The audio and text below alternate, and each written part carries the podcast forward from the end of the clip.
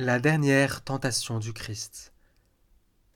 La dernière tentation du Christ, quoi qu'en puisse dire l'imagination d'un écrivain ou d'un cinéaste, ce n'est pas Marie-Madeleine, la vie normale, femme et enfant. La dernière tentation, ce n'est pas non plus la colère d'un cœur qui se cabre sous l'insulte imméritée, la colère qui fait maudire ceux qui vous font et disent du mal. Non, cette dernière tentation, elle est plus douloureuse encore.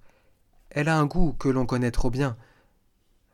Car c'est bien la même qu'autrefois, trois ans déjà, dans le désert. Si tu es fils de Dieu, prouve-le-moi, ici et maintenant. Car c'est bien la même, toujours la même, quand on lui demandait un signe, quand on voulait savoir qui lui donnait autorité. Si tu es le Fils de Dieu, sauve-toi toi-même, Descends donc de la croix. Prouve-moi que tu es bien qui tu prétends être.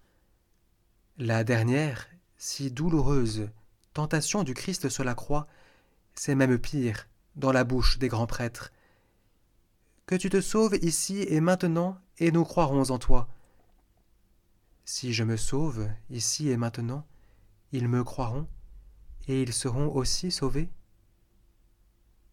non, car dans ce sauve-toi toi-même, il y a sauve-toi, toi seul.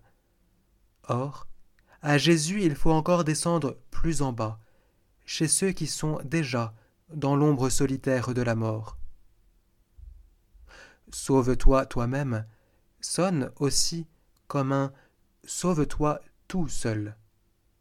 Et en ce tout seul, L'homme Jésus n'a jamais mis sa foi. Et c'est même le tentateur qui le lui rappelle. C'est en Dieu que tu as mis ta foi.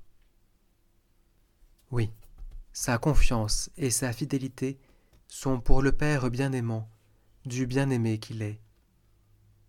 Celui qui, au troisième jour, sauve l'homme Jésus, et avec cet homme Jésus sauve tous les hommes, ce n'est pas l'homme, c'est la Trinité bien aimante, la Trinité bien aimée.